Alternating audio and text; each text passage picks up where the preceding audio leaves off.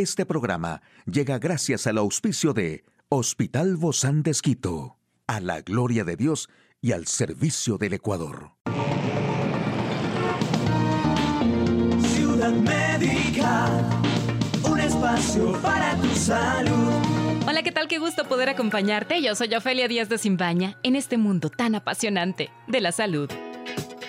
Hoy vamos a hablar de algunos productos naturales para cuidar y aclarar la piel quemada.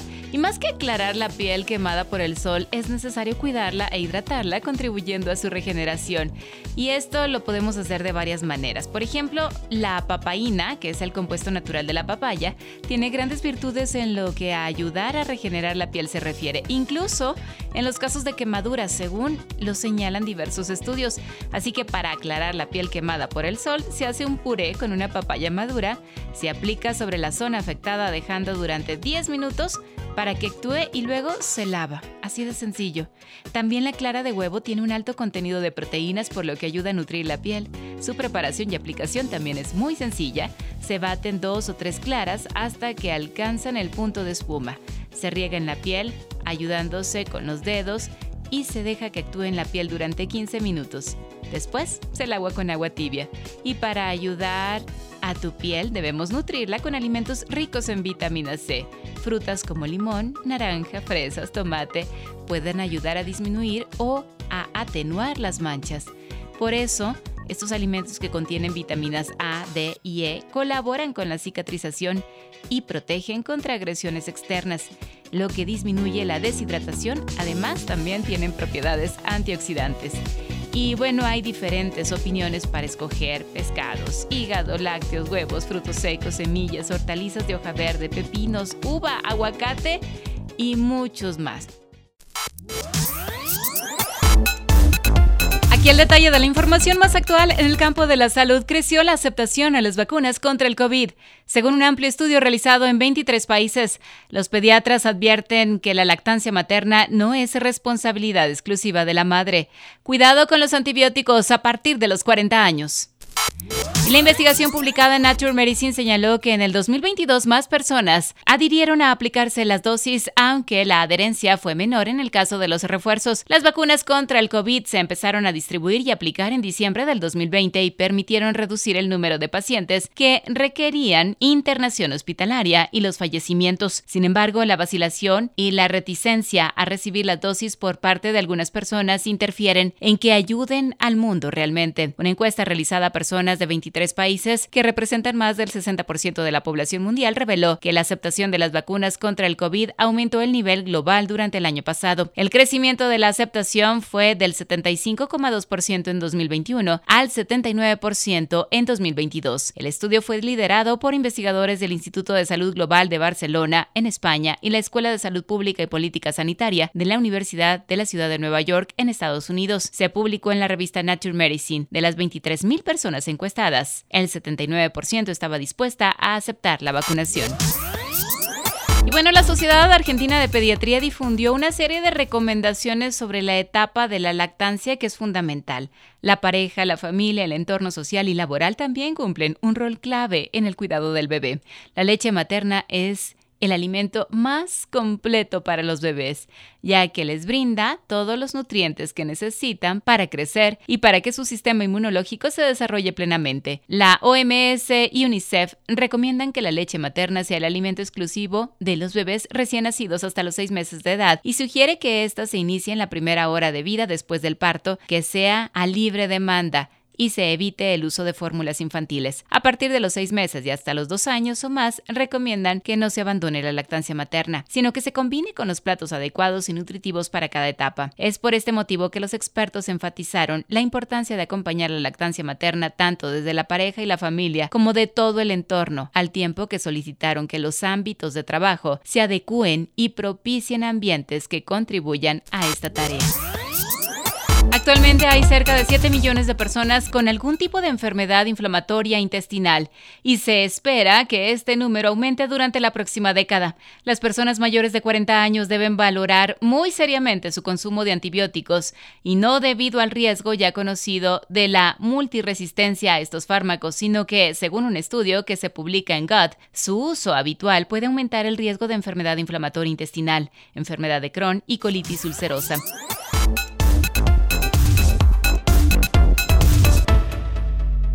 Pues a mí me da muchísimo gusto recibir al doctor Daniel Espinel. Él es pediatra de emergencias del Hospital Bozán de Esquito y realmente pues eh, creo que nos hemos encontrado en este mundo apasionante de la salud porque siempre veo que, que, lo hace con todo el cariño y con todo el amor, sobre todo esos personajes chiquititos con los que usted se encuentra día a día, Doc. Sí, Ofelia, muchas gracias por la invitación. Qué bueno poder volver a acompañarles, ¿no? Qué gusto. Ya, en vivo, en vivo. Qué bueno, Doc. Me encanta esto porque... Eh, sobre todo cuando se trata de estos temas que son tan cercanos como el estar atento a lo que le sucede a uno de nuestros pequeñitos en casa, uno no quiere que estén mal, nunca, ¿no? Pero siempre llegamos con ustedes los especialistas y hablando de estos temas, eh, eh, con estos fríos, con estos frentes, frentes fríos, se han dado muchas gripes, muchas infecciones, rinitis, tanta cosa respiratoria, pero cuando hablamos de la bronquiolitis veo que está atacando muy fuerte a bebés sobre todo más o menos entre 0 a 3 meses, ¿no? Claro, un claro. poquito más. No, así es, o sea, en realidad eh, ya habíamos conversado antes que hay un brote de muchos virus, ¿no? Muchos. Y dentro de estos virus hay este virus sincitial que puede causar bronquiolitis, pero los virus de la gripe normales, los que conocemos, simple, rinovirus, los dos, tres moquitos para el adulto, para los niños no es así. Niños Claro. pequeños, menores de seis meses, en realidad pueden complicarse con un simple virus de la gripe y llevarles a una bronquiolitis. Esto de la bronquiolitis supera entonces a lo de la gripe. En realidad es, es ponerse a pensar que el virus, la, la vía aérea de un niño es súper chiquita, entonces la vía aérea del adulto es grande desde la nariz hasta, hasta la tráquea y hacia los bronquios. Suena Pero- feo, pero hasta uno se puede meter el Claro, dedo, ¿no? Exacto, pero la vía aérea de un niño mide apenas 3 a 4 centímetros, entonces pensar que un moquito pueda bajar de la nariz hasta los bronquios no es difícil de pensar. Una gripe se puede complicar hacia una- un proceso bajo como una bronquiolitis. ¿Y por qué, por qué sucede esto, Doc, en los pequeñitos? Porque los traemos tan cobijaditos, la mamá y el papá, sobre todo cuando son más chiquititos, tratamos de que no les pase nada. Obviamente no les ponemos mascarilla porque son muy chiquitos. ¿no? Ese, ese es un tema súper importante. Medicina no es solamente curación, sino prevención. Entonces, en este caso, el contacto con hermanitos, con otros niños, la guardería, este es el foco de infección. Muchas veces nos- nosotros estamos pensando que el resfriarse, el, se mojó, cambió el clima, hizo un poco más de frío, por eso se resfrió, esa es nuestra cultura. Pero en realidad este es un virus y el virus está en el ambiente. Obviamente si tú le sacas a tu pequeño, a tu bebé, a una fiesta infantil, a una reunión social, ellos no usan mascarilla, Al obviamente. supermercado que, que Al supermercado. Eh, obviamente son riesgos. O sea, en realidad este es el lugar donde pueden obtener A ver, una infección. pero seamos sinceros, no podemos quedarnos metidos en la casa, ni podemos tener al bebé tampoco metido en la casa. Indudablemente, pero podemos optar por otras cosas. O sea, todavía tenemos que tener el cuidado de no exponernos a núcleos familiares externos al núcleo cerrado. O sea, la familia, mamá, papá, hijos, y si de repente en la casa tenemos abuelos, tíos, y ese es el núcleo familiar.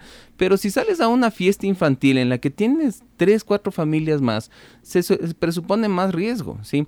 No queremos que no se enfermen. Indudablemente la, la inmunidad definitiva se va a lograr cuando nuestros niños se expongan a los virus.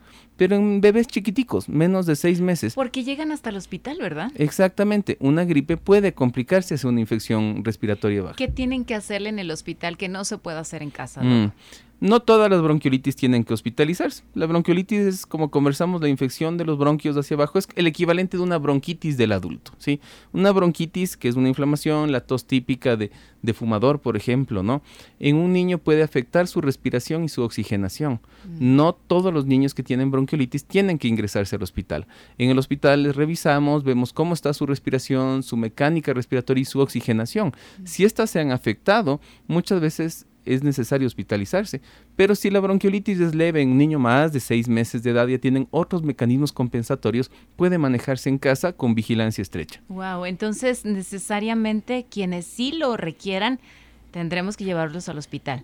¿Y cuánto tiempo tiene- tienen que estar ahí, Doc? Una bronquiolitis puede ser tan larga como 14 a 21 días, Ay, pero ay, eso, ay. eso no significa que es una hospitalización de casi un mes.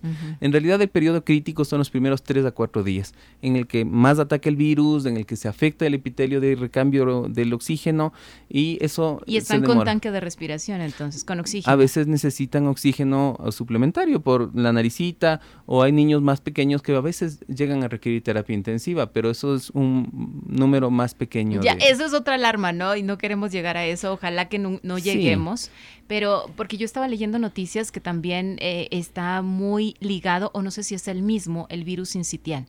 El virus sincitial es, es uno de los virus más, em, más frecuentes de la bronquiolitis, tal vez del más molestoso, porque es el que causa mayor afectación a nivel del, del epitelio respiratorio. ¿Es más fuerte entonces que la es, de- bronquiolitis? es del que dura, de hecho es del que el causante de la bronquiolitis es el virus sincitial respiratorio. Hay un montón de virus, ¿no? Pero la, la bronquiolitis, como conversamos un rato, también puede ser causada por un rinovirus, un adenovirus, metaneumovirus, etcétera, montones de nombres de virus respiratorios. Ay, bueno, pues como que esto está así como para encerrarse entonces con los chiquitines de tres a cuántos meses, porque veo que sí, es el núcleo familiar, pero si me invitan a un cumpleaños con más niños, obviamente tengo que cuidar, o sea, tengo que ver Sí, bien. la Sí- sí, va a haber más personas. La lógica es, es, es una corresponsabilidad familiar y de todo el entorno.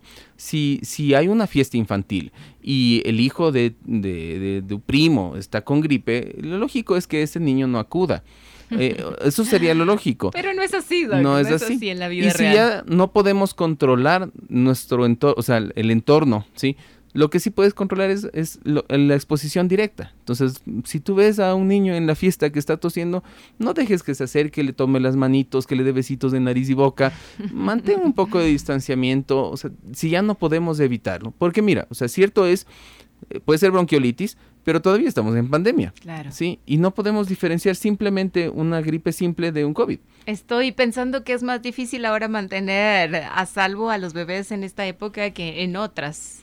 El objetivo no es que no se enfermen nunca, ¿sí? De hecho, eh, acuden a consulta y acuden a la emergencia diciendo mi hijo tiene mala inmunidad. Y no es así. Tienen que ganar inmunidad. Nosotros los pediatras estamos abocados a intentar darles herramientas para que tengan mejor inmunidad. Entonces vienen preguntándote por vitaminas, vienen preguntándote por suplementos. Ah, por cierto, está la vacuna, ¿verdad? Hay, no hay vacuna de virus ¿Todavía no? Incitial. ¿Qué, Sí. qué- qué se puede hacer entonces? La vacuna de virus incitial es una vacuna que todavía no sale del todo, ¿sí? Eh, lamentablemente había un artículo hace algún tiempo que me llamaba mucho la atención que se llama La bronquiolitis es la vergüenza de la pediatría. No tenemos una herramienta efectiva para prevención, no hay una vacuna real. Para la se está- se- bronquiolitis. para la bronquiolitis, para el virus incitial. Solo es tratamiento de soporte, control de fiebre, malestar, hidratación, oxígeno cuando necesitan. Eh, no existe una prevención real como la influenza, como ahora el COVID. ¿sí? E- Esa es una enfermedad a la que tenemos que enfrentarnos, ¿no? Y entonces los niños, Doc, ¿cómo, cómo llegan a, a levantarse y a, y a estar más fuertes? Y todas Mm. estas preguntas típicas que todas las mamás es, les es- hacemos. es justo lo que conversamos. ¿Cuántas vitaminas le doy a mi hijo? Su hijo puede tomar toda una farmacia llena de vitaminas, no va a no tener enfermedades. Y son niños que todavía eh, están en la lactancia, ¿no? Exacto. Es la, la lactancia, de hecho, si tu niño La está vitamina. lactando inmunoglobulinas y anticuerpos en cantidades, eso le defiende un montón. Pero tome en cuenta que una buena nutrición, buena lactancia, si el niño ya es más grande, tiene una buena alimentación complementaria, eh, no necesitan llenarle de, de cosas extrañas. Eh, hay suplementos, cosas para la gripe y demás. Ninguno de estos es un chaleco antibalas. Su niño se va a enfermar. Obviamente queremos exponerle lo menos posible y que sea un ambiente medio lógico, pero no hay que gastar un montón de plata en cosas extrañas, sino manejar una buena eh, alimentación y eh, evitar riesgos. Yo creo que ahí está la clave. Si continuamos nosotros con estos consejos, de seguro que vamos a tener niños que van a salir más rápido de estas enfermedades. Pasar. Me encanta conversar con el doctor Daniel Espinel, que es tan claro para todo esto de la pediatría. Muchísimas gracias, querido doc. Nos vemos pronto. Con gusto, Feli. Gracias. también a todos. Y a usted, amigo y amiga, a seguirnos cuidando. Hasta luego. Puedes escuchar de nuevo este programa en hcjb.org. Este programa llegó a usted gracias al gentil auspicio de Hospital Bozán de Esquito, a la gloria de Dios y al servicio del Ecuador.